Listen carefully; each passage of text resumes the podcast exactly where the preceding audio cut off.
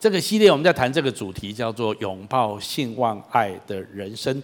那么我觉得今天啊，我们要谈到第三周，我们第一个礼拜谈到信心，上个礼拜宇文哥跟我们谈到盼望，今天我要来谈一谈爱这个议题，这个主题。爱是一个非常吸引人的东西，也是这个世界上绝大多数的人都很渴望得着的。人人都需要爱，但是每一个人也都用自己想要的方式去追求爱，或者去呃诠释爱。但是说真的，就像钞票有饥渴乱真的钞票一样，同样的爱也有似是而非的爱，在我们的。呃，周遭当中，很多人用错误的方式追求爱，或者用比较偏颇的观念，好像要来诠释爱。常常这些都带给我们更深的挫败感，甚至带给我们生命许多的伤害。有时候经历过这样子事情的人，更会觉得活在这个世界上，真实的爱对我真的是遥不可及，很难获得。我们今天再谈一谈，我们如何能够活在一个充满爱的人生当中。啊，我在嗯讲到对爱的看法，真的有很多不一样的角度。我在网络上看到一个犹太拉比，他在诠释爱的时候，我觉得他讲的蛮有意思的。我们来看这两分多钟的短片，好吗？Love is a word that in our culture has almost lost its meaning. Uh, there's a very interesting story about the Rebbe of Kotsk. who came across a young man who was clearly enjoying a, a dish of fish that he was eating. And he said, uh, Young man, why are you eating that fish? And the man says, Because I love fish. He says, Oh, you love the fish. That's why you took it out of the water and killed it and boiled it. He said, Don't tell me you love the fish. You love yourself. And because the fish tastes good to you, therefore you took it out of the water and killed it and boiled it. So much of what is love, right, is fish love, right? And so, young couple falls in love. Young man and young woman fall in love. What does that mean? That means that he saw in this woman someone who he felt could provide him with all of his physical and emotional needs. And she saw in this man somebody she feels that she can write. That was love, right? But each one is looking out for their own needs. It's not love for the other. The other person becomes a vehicle for, for my gratification. Too much of what is called love is fish love. Right? An external love is not on what I'm going to get, but what I'm going to give. We had an ethicist, Rabbi Dessler, who said the people make a serious mistake in thinking that you give to those whom you love. And the answer is the real answer is you love those to whom you give. And his point is if I give something to you, I've invested myself in you. Right? And since self love is a given, everybody loves themselves. Now that part of me has become in you, right? There's part of me in you that I love. Right? So true love is a love of giving, not a love of receiving.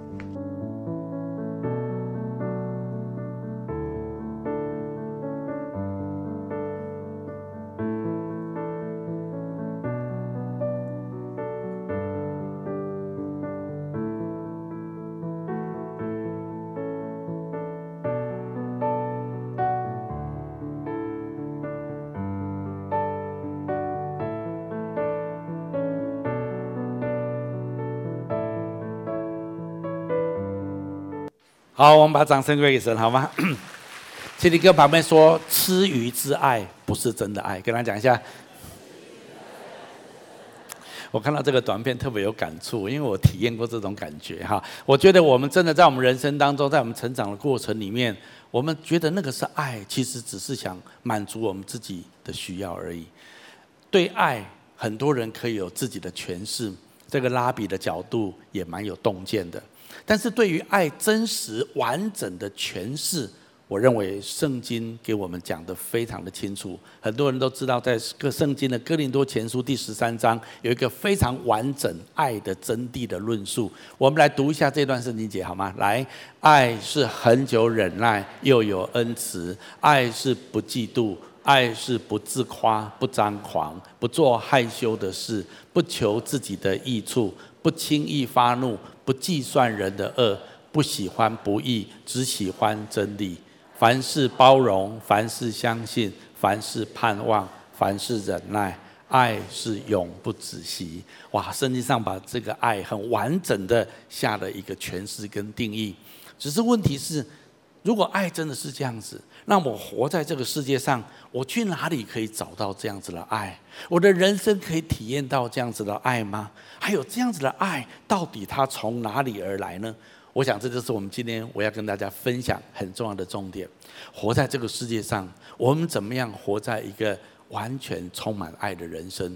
我今天要跟大家分享第一个重要的点是，你必须要先知道爱的根源从哪里来。第一个标题我要给大家。爱的根源就是神自己。如果我们今天想要找到真实的爱，有时候我们从网络上、从新闻当中、从很多的报道、电影里面啊，我们以为啊，这就是爱哦，这就是爱了，我就是要得到这样子的爱。很多时候都会让我们非常失望跟挫折。到底那真正的爱是从哪里来呢？圣经非常清楚地告诉我们。爱从神而来，我们来读一下这段圣经。来，神就是爱。圣经说，神就是爱的源头。圣经很明了的告诉我们，圣经没有给我们猜谜语，圣经很清楚的斩钉截铁的、很露骨的告诉我们：如果你要在这个世界上找到真实的爱，你要知道那个源头在哪里。那个源头是在神那地方。圣经甚甚至还告诉我们一个进一步的一个一个看法，或者一个一个角度，就是如果你没有体验过神的爱，或者你不知道神的爱，你就没有办法真正的去爱人。所以，如果我们懂得去爱人，是因为我们先经历过神的爱。所以这段圣经节我们读一下好吗？来，我们爱，因为神先爱我们。圣经这样子的讲。有时候我们会觉得不是非常服气，没有啊，我也是很爱我的家人啊，我也很爱我的朋友啊，我很爱我的另一半啊，这些也都是爱呀。是，这些当然是爱，只是这些爱如果它不是从神来定义，或者你那个爱只是你自己的一些的感觉感受，从你的主观里面来了解的爱，都是不够完整，都是有一些的偏颇的。除非我们经历过神的爱，否则我们没有办法。真实的、有效的爱人，好，这就是圣经告诉我们一件非常非常重要的事情。也许我们仔细想一想，圣经讲的不是没有道理。我想很多人，你的人生经验跟我一样，特别年纪越大，你越看见人生百态，不是吗？我可以这么说吗？有很多人用爱的名义，他可以做很多他自己认为这就是爱的行为。例如，很多人因为爱的缘故，他进行情绪勒索，意思就是说，如果你不照我的意思来生活，那么我就很生气。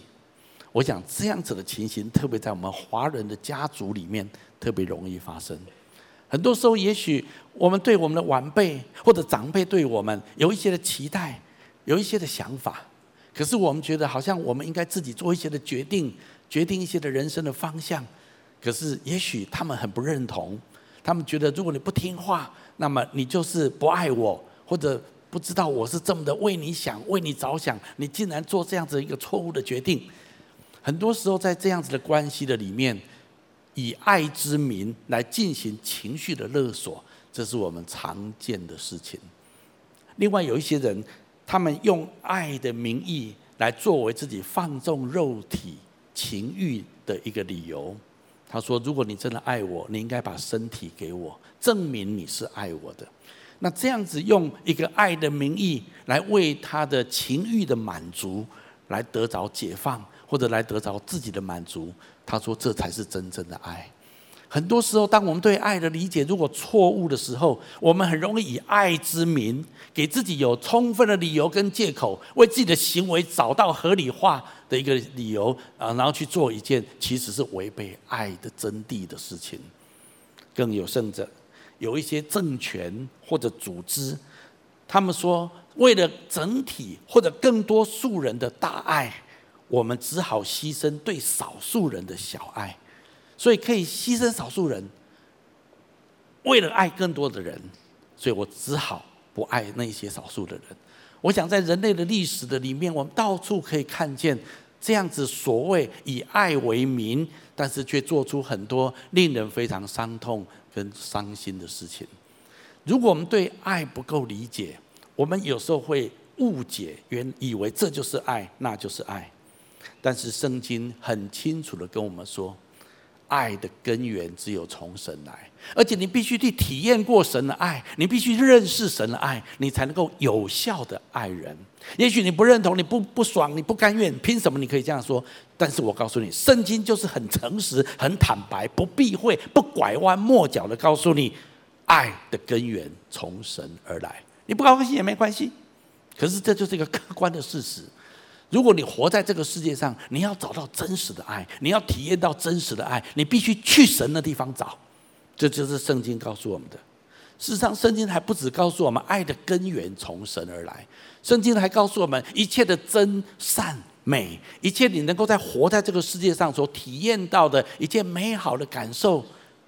都是从神来的。下面这段圣经节，我们一起读一下好吗？来，一切美善的事物和各样完美的恩赐，都是从天上来的，从天父来的。他是一切光的创造者，他没有改变，也没有转动的影子。圣经这一段告诉我们一个非常重大的奥秘：说一切你在这个世界上能够感受到的真善美，还有包括我刚刚说的爱，它的根源都是神。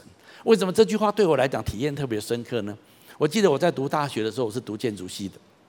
我们在大学里面非常强调艺术、建筑的美学、空间感。当我们在谈论到很多建筑大师，他们怎么样玩光、玩水、玩空间的流畅，然后跟艺术方面有什么样的结合的时候，哇，我们实在觉得很羡慕，哇，觉得这些真的是美啊，这些真的是艺术啊，这样子哈。当我经营在这一些东西的时候，我觉得哇，那这些的大师他们怎么样能够体验到这样的美学呢？怎么样体验到这样的艺术感呢？有时候会觉得好期待能够像他们一样。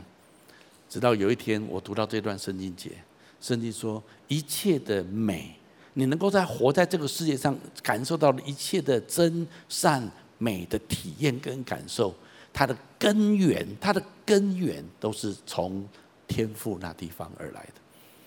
我们不要偏差了，不要误会了，以为这个世界上可以满足我们真善美的追求，而在这一切的真善美的源头，圣经告诉我们，都是从神来的。以前我对这句话给我一个很大的开启跟亮光，原来如果我要体验什么是真正的美，你必须要跟神建立一个深厚的关系，你才能够真实体验得到。我以前读到这段圣经，我就觉得很满足了。但是其实，接着这段圣经告诉我们下面这一句话，我们一起读下来。他按照自己的旨意，借着真理的话创造了我们，使我们在他所造的万物中居首位。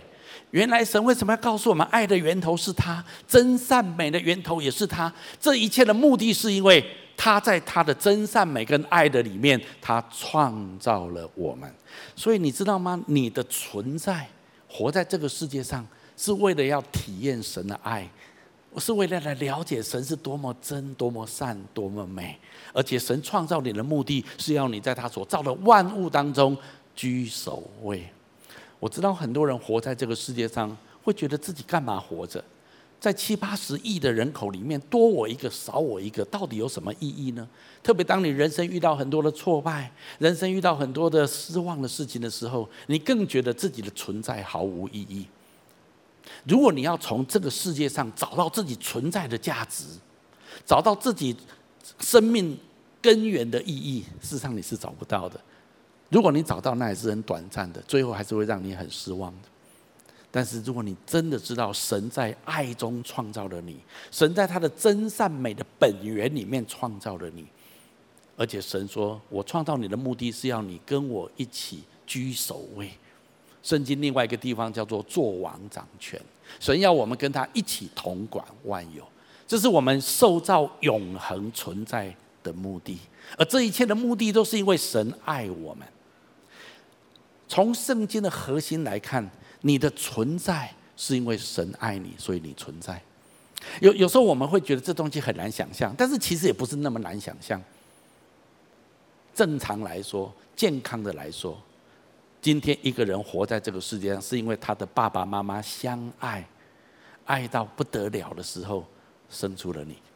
当然现在不一定了啊，但是正常来说，我是说正常来说，上帝的设计本来是这样子的。一个夫妻，他们结婚，他们很爱，但是爱爱来爱去，觉得啊很好是很好，但是如果有一个小东西来爱，不晓得多好，所以他们生出了他们的孩子，然后他们把一切的爱倾倒在这个孩子身上。我是说健康的正健康的正常的夫妻啊，哈，健康正常的夫妻生孩子不是为了养儿防老，你了解吗？是为了养儿来虐待儿子，不是，他是觉得很想养一个孩子来爱他，就是这样子而已。我告诉你，这就是神创造宇宙万物的法则是一样的。你今天为什么存在？因为神充满了爱，神希望有爱的对象，所以神创造了你，好让你可以被他所爱。神也希望你能够了解他的爱，回应他的爱。好，这就是我今天要跟大家说的。你可以不同意，你可以不认同，你觉得不爽没关系。但是我告诉你，圣经就是这样说：爱的根源从神而来，而且你要认识、体验到神的爱，你才知道真实的如何去爱别人。好，那我们要问第二个问题了。那到底神的爱是什么样的爱？神的爱跟一般我们所认知的爱有什么不一样呢？第二个标题我要给大家的：神的爱是永恒的。这个爱使我被宽恕，使我获得提升，也使我得着赏赐。我要再次说，神的爱的格局跟高度，跟我们一般体验到的爱，说真的是非常的不一样的。神的爱是永恒的，它是永恒不变的爱。这个爱使我被宽恕，使我被神提升。而且获得神的赏赐，我来稍微说明一下，我到底在讲什么。首先，神的爱是永恒不变的。我们来读一下这段圣经节来。古时耶和华向以色列显现说：“因此我以慈爱吸引你。”圣经上说：“我以永远的爱爱你。”请你把这句话圈起来，或下面画一条线。神说：“我对你的爱是一种永远的爱。”当你读到这段圣经节的时候，当然你会觉得嗯，非常的好。但是如果你了解这段圣经节的背景，你会觉得非常的非常的惊讶。为什么呢？因为耶利米是旧约一个非常重要的先知。那如果你稍微了解旧约的历史，你知道当耶利米他当先知的那个时期，以色列是即将亡国的时期。换句话说，以色列在灭国之前。最后一个最重要的先知就是耶利米。耶利米在举国充满忧虑，旁边的列强强势，呃呃环视，然后即将要吞灭、毁灭这个国家的时候，神透过耶利米先知，竟然在这种处境跟他讲说：“我以永远的爱爱你，我以慈爱吸引你。”你要是以色列人说，神啊，你哪里有爱我？你如果爱我，你会让我今天来到这个地步？我怎么会今天遇到即将灭国的情形？你哪里有爱我？是我们从人的角度来看，有时候我们对一个人对我们的爱的表示，就是要满足我现在的问题，我解决我现在的需要。如果你没有，你就是没有爱我。很多时候我们会从这个角度来认识、认识、了解爱，但是神的角度跟眼光跟我们差太多了。如果你稍微了解一下历史，以色列的历史，神今天为什么在这个时候向他们说出这样子的话？因为神真的很爱以色列，很爱他的百姓。但为什么今天会来到这个处境呢？因为事实上，以色列神跟他们是有盟约的，请你跟旁边说是有约定的，那个叫旧约，这样子可以吗？啊，上帝对跟以色列是有盟约的。那意思就是说，上帝说我要祝福你，我要与你同在，但是我也告诉你，你的生活方式应该怎么样？你要过一个讨神喜悦的生活，你要过一个道德的、圣洁的，你不要拜偶像。你们的生活要要要要尊重我的尊尊重我的话语。以色列人不是这样子，以色列人不仅拜偶像，他们还呃道德败坏、情欲泛滥，他们跟跟当时外其他的国家几乎没有什么两样。数百年来，不是不是只有耶利米这个先知，数百年来，神差派不同的先知警告以色列人，说你们已经偏离了哦，你们要小心哦，你们要悔改哦，你们要回到我跟你的盟约里面哦。一而再，再而三，神透过先知，透过许多神所用的人提醒、警告、劝勉、规劝以色列人，以色列人充耳不听，他们继续败坏下去。继续淫乱下去，继续道德败坏，继续拒绝这位带领他们出埃及、拯拯救他们的神。最后，神允许外邦兴起，把这个国灭掉。但是在灭掉之前，神说：“我以永远的爱爱你。”这到底是什么意思？神跟耶利米说，跟他们说，他们虽然被灭，但七十年之后，我会让他们回归。确实，七十年之后，以色列人回归耶路撒冷，这在旧约的历史。神也跟他们说，虽然他们被灭国，但是有一天我会从世界各地把他们招聚起来。他们虽然被我打散到世界各地，好像糠秕被风吹散一样，但是我有一天要把他们全部都拉捞回来，让他们恢复他们的国家。这句话是经过两千五百年之后，在第二次世界大战以色列复国所应验。神爱。不是爱一个短时间，不是爱一个当下，神爱是爱一个长时间，是一个永恒的角度在爱。我我要讲的是什么？从人的角度，我们现在看一切的事情，有我的角度，有我的眼光。我的痛苦现在神要帮我解决，但是神对我们的爱是长期的，是永恒的角度，为我们生命最大的利益的角度来对待我们。这是跟一般的爱一个最大的不一样。但是神已经决定了，他以永恒的爱来爱我们。不止如此，神的爱是带着宽恕的。圣经上提到，神对我们充满了宽恕。我们来读一下这段圣经节好吗？来，他救了我们脱离黑暗的权势，把我们迁到他爱子的国里。我们在他爱子里面得蒙救赎，罪过得以赦免。请你特别把罪过得以赦免圈起来。我们活在这个世界上，我们难免会做了一些我们自己觉得很遗憾，我们觉得自己犯错的事情。如果你没有，那可能因为你年纪不够大啊；如果你没有，那可能你不够自我反思啊。但是我告诉你，如果你真实的面对你的人生，我们没有一个人例外，我们都曾经犯过错误。那这样子的一种处境里面，我们如何面对自己的未来，还有看待我们过去的错误呢？其实神说，我很愿意。宽恕你，看耶稣在这个地上传道的时候，他怎么面对那些罪人，我们就可以知道神怎么面对我们生命当中的犯错。有一个有两个很明显的例子，第一个例子就是 耶稣面对一位行淫被逮的妇人，在那个时代里面，这样子的女人要当场用石刑把她打死，也是用石头把她活活的 K 死。但是耶耶稣却为他解围，耶稣宽恕了他，也赦免了他，也劝勉了他。我想这个故事在新约圣经当中还非常有名，很多人知道这件事情。耶稣没有定他的罪，耶稣跟那些指控他的法利赛人说：“你们当中谁要是没有罪，可以拿起第一块石头丢向这个女人。”但是没有一个人敢说他是没有犯罪的。所以一个一个就离开这个现场，最后耶稣蹲下来扶起这个女人，说他也没有定她的罪，但是鼓励她以后不要再犯罪了。另外有一个人是税吏，税吏在当时代几乎都是贪官污吏，为什么呢？因为他们是代表罗马帝国、罗马政府跟以色列、跟犹太的这个省份的人课税。那通常罗马帝国、罗马政府有一定的额度。但是这些的税利呢，通常会课税超过那个额度，所以交给政府之后呢，他自己多留了一些中饱私囊，所以税利真的是个肥缺在当时候。但是也因为他们这种行为是很普遍的，好像是一种行规一样，所以所有的以色列百姓，当时候的国家社会里面的人都很厌恶这样子的税利。但是耶稣却来到一个税吏叫做马太面前。来呼召他跟从他。耶稣跟马太说：“来跟从我。”然后这马太非常的感动，他觉得他怎么可能会被耶稣所邀请呢？他知道自己里面有很多的问题，他知道他贪了非常多的财。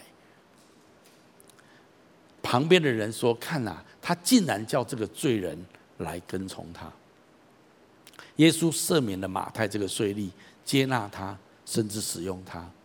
最后，我们都知道他写了马太福音。今天跟旁边说，马太福音是罪人写的，跟他讲一下。好，你一个人可能他觉得自己，当一个人被整个社会弃绝的时候，他可能里面更反动。好，你们讨厌我，你越讨厌我，我就磕你更重的税啊！我至少大家都要讨厌我，至少我很有钱，怎样啊？我我讲很多，可是在这种处境里面，他内心也不会快乐。就算他再多钱，他也不会平安，因为他知道这些钱来历都是非常不好的。那在这种处境里面，他也救不了自己。人在江湖，身不由己。这样子的处境，这样子的一种被罪的环境，或者叫做共业吗？主要是佛教的用词啊，就是说这样子的处境里面，共同的一种犯罪的结构，他脱不了身。可是耶稣来接纳他，赦免他，使用他。我我只是举两个例子，在我们的人生当中，有很多时候我们处在不同样的罪的捆锁。甚至在一种结构的里面，耶稣没有要定你的罪，耶稣来要来接纳你，要来宽恕你，这是耶稣代代替神来表达神的爱里面一个非常重要的宽恕。还有神的爱是一个提升，他提升我的身份，成为神的儿女。哇，这个部分我认为是非常宝贵的。我们来读一下这段圣经节好吗？来，凡接待他的，就是信他名的人，他就赐他们权柄做神的儿女。请你把做神的儿女圈起来。当圣经告诉我们说，当一个人接受了上帝的儿子耶稣基督，信靠了他的名的时候，神就给他一个特权，一个权柄，做神的儿女。在这个讲台，我常常谈到这一方面。我今天再把它稍微归纳一下。这个爱使我们被提升成为上帝的儿女，它的意义有哪些东西？我自己觉得，就我来说，我体会很深刻的是，我成为神的儿女之后，我知道我是被爱的，我是有归属的，我属神，神也属我。我活在这个世界上不是一个孤儿。我知道，就算我的父母亲有一天都会离开这个世界，我父母亲已经相继在过去几年当中，因为年纪到了，他们也离开了。但是我知道，我有一位永恒的天父，我知道他爱我，他接纳我。我活在这个世界上，我不是孤零零的荒野一匹狼，我不是孤儿，我是有归属的，我是有父亲的。第二个，我可以认识神的爱，也可以认识神的真理，可以认识神，因为有圣灵内住在我的里面。到底活在这个世界上，到底有没有神？到底有没有永恒的真理？大家众说纷纭，但是当我成为上帝的儿女之后，我知道有神，而且有永恒不变的真理。我借着圣灵在我里面的引导，我可以真的认识他，我可以活在真理的里面。这是让我的生命有很稳固的锚，像我前几个礼拜说的，锚抛到神的宝座面前，让我的生命是稳固的。再来，当我领受了。成为上帝的儿女，我就得着了基督的生命。这个生命使我可以过一个圣洁的生活，而且有一天我会被接到永恒里面去，我得着永生。这是我们常在教会里面说的福音，使我得着永恒的生命。但是你不要觉得你信耶稣只是得永生，重要的是信耶稣，你是得着基督的生命。请你跟我说，得着基督的生命。得着基督的生命，除了是永恒的生命之外，一个最重要的意义是圣洁的生命。有很多人活在这个世界上，说啊，你们教会要求太高了，这个圣经所标准没有人做得到了。那是你从外面看，当你进入神的国度里面，你成为上帝的儿女之后，你就会发现神的能力在你的身上，神的生命在你的身上，你会渐渐的、慢慢的、越来越过一个神所喜悦的。你不必被罪捆绑，你不必成为很多欲望的奴隶。你可以得着自由，你可以过一个神所喜悦的圣洁的生活，成为上帝的儿女，这是多大的释放跟自由！这是第三个。再来，我已经被赋予恩赐跟能力，能够完成神对我的计划。神对每一个人活在这个世界上都有他的目的，都有他的计划。其实那个计划都是非常的大。但是神已经给我能力了，神已经给我恩赐了，让我可以去完成神对我生命中的计划。最后，我有神的同在跟平安。虽然活在这个世界上，我还会经历到很多的挑战，甚至苦难。可是神的同在、神的恩典跟神的平安，远远超过我在这个世界上所遇到的一切的挑战跟苦难。我还可以再列一百个，可以吗？我这时候这些东西至少是一个很真实的、很根本的。当我成为上帝的儿女之后，神在我生命当中带给我极大的祝福跟提升。所以，神的爱使我们的核心身份获得了提升。获得的确保，我在这个世界上，我知道我是谁，我是上帝所爱的儿子或者女儿。今天白姐妹的见证，我非常非常的感动。我相信我们当中看了这个见证，我们一样会很被触动。来到神面前，他祷告不需要还愿，你了解吗？哈，就是你跟神求，神就是愿意白白的赐给你，神也愿意祝福你的生命。还有。就算你每天躲在棉被里面哭，其实神都在你的身边，神很爱你，神了解你一切的苦情。很重要的，神也会来帮助你的关系。也许过去我们对于关系都是从我们的角度在思考，可是当你经历到神的爱之后，你会开始站在别人的角度，感同身受，把上帝给你的爱来分享给别人。我觉得他最后这句话很感动我。他说：“神对我是有计划的。是当一个人成为上帝的儿女之后，他就知道活在这个世界上，不是只是日子过日子，把责任尽了就好了，不是把日子活完就好了，乃是一个更积极的目的跟意义。神使用我的生命，可以成为万人的祝福。这是成为上帝的儿女很真实的提升跟改变。”活在这个世界上，我们变得很笃定、很踏实、充满安全感，而且我们有清楚的方向跟标杆。我还可以再论述很多，可是这是神在基督耶稣里面，他的爱使我成为他的儿女，提升我之后，给我极大的祝福。第三个方面，神的爱使他把万物连同他的儿子都赐给我了。这到底是什么意思呢？这个意思是。神把最宝贵的东西，他的儿子给我，但是连同万物，神也给我。我们一起读一下这段经文来：神既不爱惜自己的儿子，为我们众人舍了，岂不也把万物和他一同白白的赐给我们吗？事实上，对神来讲，最宝贵的是他的儿子。万物对神来讲还是比较次要。如果神要万物，他一创造就有万物了。可是对神来讲，最宝贵的是他的独生爱子耶稣基督。但是神既然把他最爱的都给了我们了，圣经说，神难道不把万物连同他的儿子一起白白的给我们吗？是，神是这样子，神是一位赏赐的神，神是一位给予的神。今天我们没有任何一个人可以跟神说，神我给你这个，然后交换你那个给我，你你没有什么筹码可以跟神交换的。你本来就是一无所有，你是神创造出来的，神只会给你，只会祝福你，神就是要来祝福你，就是要来赏赐你，他的爱是要把他的儿子跟万物赏赐给我。其实，在关于神的赏赐，我这里有三个很重要的体会。第一个赏赐是神在他的爱中创造了我，让我有今生的生命可以享受，活着本身有太多的感动跟享受。这是真实的。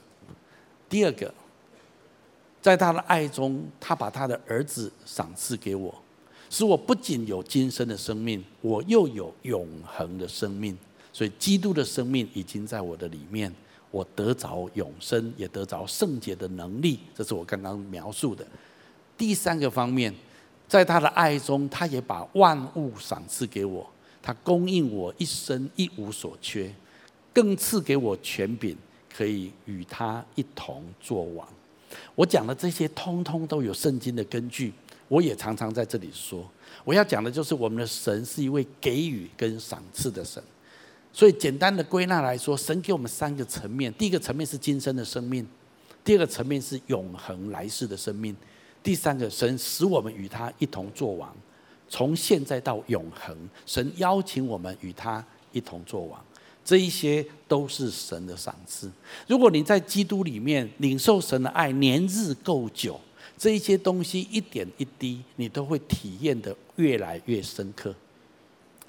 过去这个礼拜，我跟两个朋友都他们不同的来自不同的地方，可这两个朋友都是认识将近三十年以前。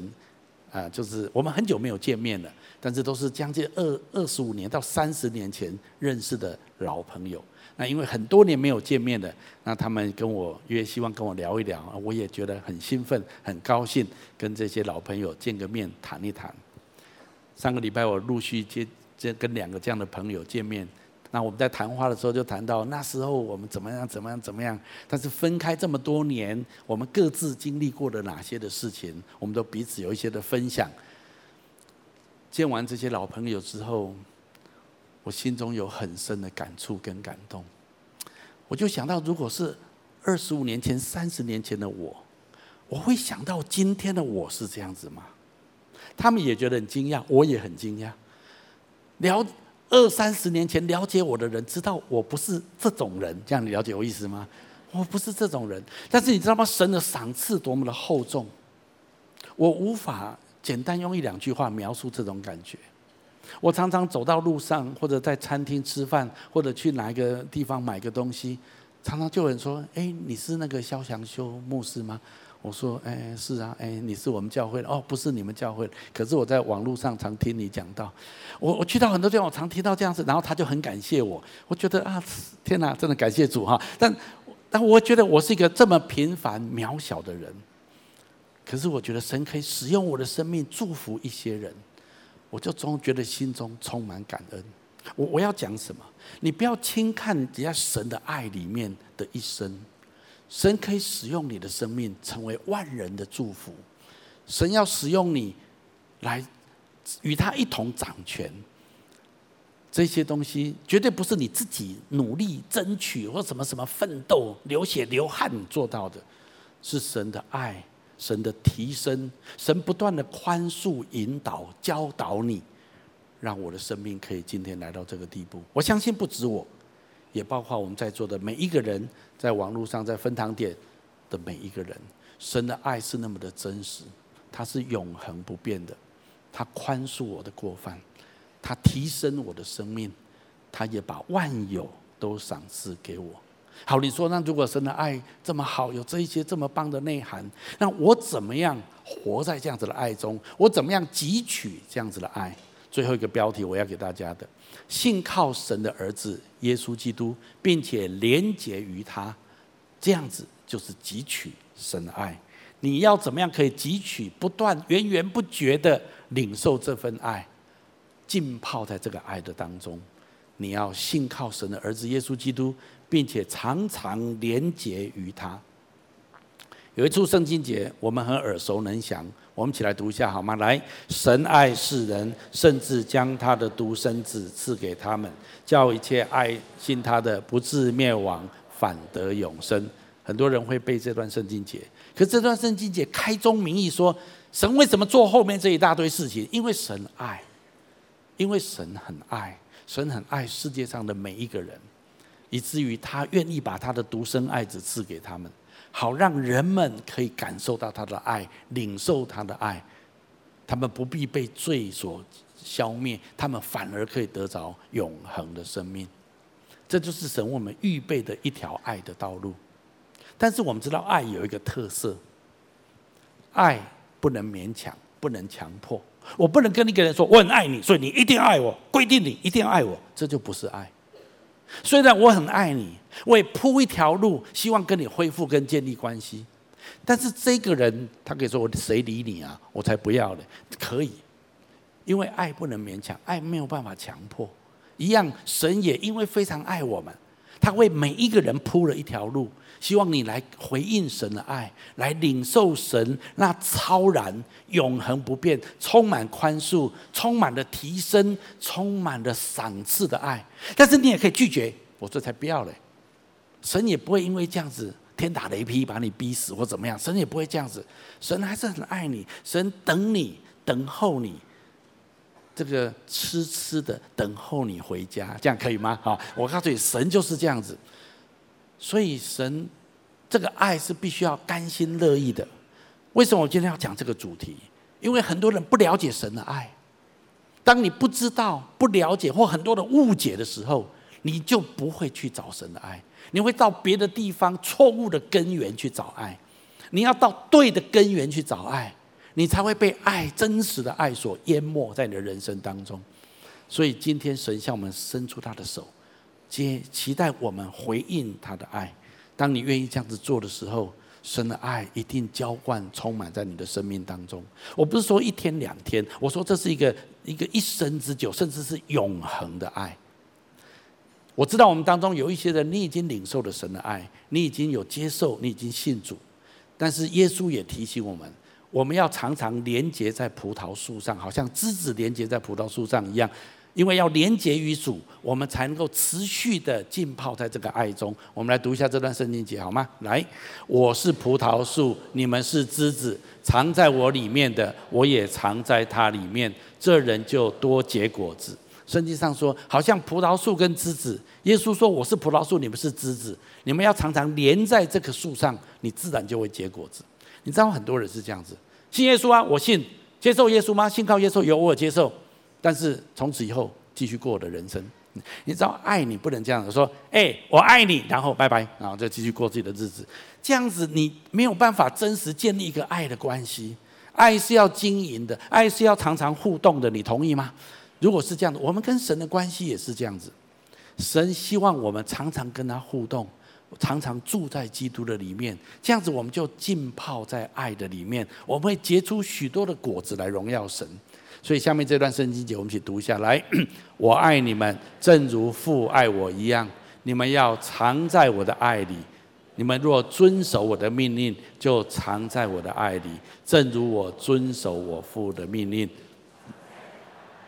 所以有很多人，像甚至他也是基督徒，他说我也有信耶稣啊。啊，但是信了之后就过自己的日子，啊，也偶尔去聚会一下，完全不服侍神，过自己的过日子，想自己的事情，人生追求自己的目标。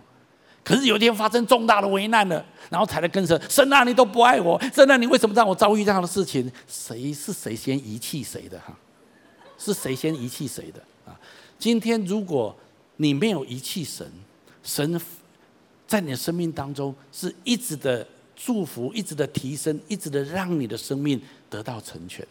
我我今天要鼓励所有的人，对于我们当中有一些人，你还没有领受这份爱的人，你真的要接受，要信靠上帝的儿子。对于已经在基督里面，你已经是上帝的儿女的人，你要连结于这个爱的源头，你要常常连结，你要愿意遵循神的命令，遵循神的话语。神对以色列的百姓。神爱他们吗？非常爱他们，可是他们屡劝不听，长期的违背神的命令。神一而再、再而三的提醒他们，他们充耳不闻。有时候神允许一个苦难临到在这个国家当中，是为了挽回他们。所以今天如果在你的生命当中，有时候遇到一些的苦难，其实你反而要感谢神，神在帮助我们跟他有更深的关系。当然，不是所有的苦难的理由都是这样子。可是我必须说，神要求我们，鼓励我们跟他连结在一起。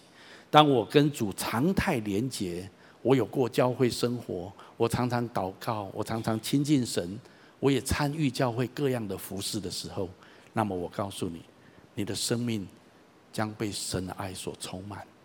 所以今天我要来做总结，我们一起来读这几个标题：来，爱的根源就是神自己。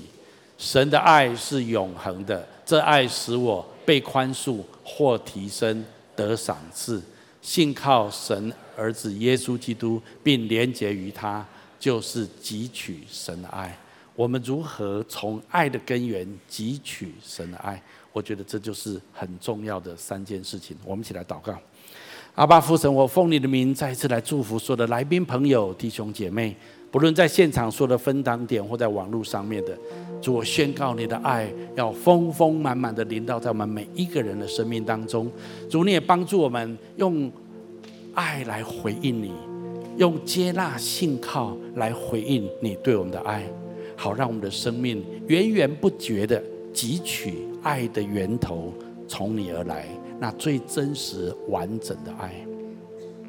好吧，我请大家继续把眼睛闭着。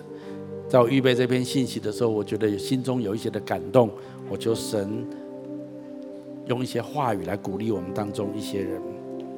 我觉得在我们当中有一种人，不论在现场分堂点或在网络上看到这个视频的，我觉得在我们当中有人，你对爱已经失去信心跟期待，你不相信自己在这个世界上能够找到真爱。我觉得今天神向你显明，跟你说，他是爱的源头。神呼召你来到他的面前，来到这个爱的源头。来寻找真实的爱，也回到他的家中来。神说，他要让你接下来的人生充满神的爱，你要成为爱的见证人。我相信神今天要呼召这样的人来拥抱、汲取神的爱。第二种人，我觉得在我们当中有人，你的人生曾经跌一大跤。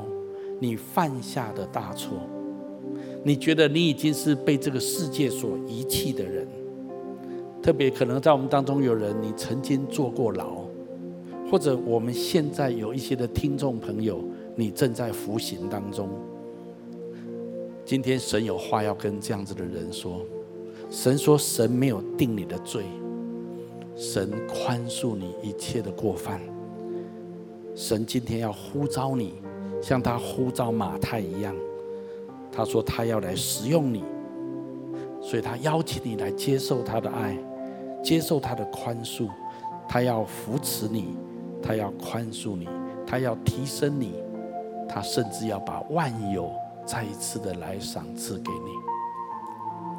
我要请大家继续把眼睛闭着，不论在现场或分堂点，我们当中可能有人你还不是基督徒。或者你还不太确定你跟这位上帝之间的关系，我今天非常的高兴你来听到这一篇的信息。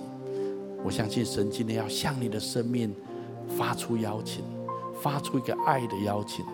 神说：“我的孩子，我等你好久了，我爱你。从你还未出生的时候，我在永恒的里面就用我的旨意创造了你。你受造的目的是为了要来体验我的爱。”是要来享受我的爱，也许对你来讲，你觉得这个东西还是有一点抽象，但是你很愿意，你也很羡慕，可以被真实的爱所充满跟浸泡，拥有这样子的一生。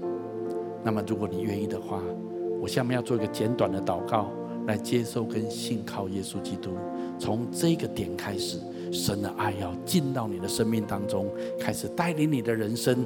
活在一个充满爱的生命里面，你可以跟着我来，亲爱的主耶稣。亲爱的主耶稣，在这个时候，在这个时候，我愿意打开我的心，我愿意打开我的心，邀请你进到我的心中来，邀请你进到我的心中来，成为我的救主，成为我的救主，还有生命的主宰，还有生命的主宰。我要请求你赦免我的罪，我要请求你赦免我的罪，宽恕我一切的过犯，宽恕我一切的过犯，带领我的人生。领受你完全的爱，领受你完全的爱，活在爱的真谛中，活在爱的真谛中。我把自己交托给你，我把自己交托给你。我这样子祷告，我这样子祷告，是奉耶稣基督的名，是奉耶稣基督的名。阿门。如果你刚刚跟我做这祷告，我要非常恭喜你，我鼓励你更多来到教会来认识这位爱你、创造你的神。好，帮我从座位上面站起来，我们用这一首歌来回应今天的信息。神的儿。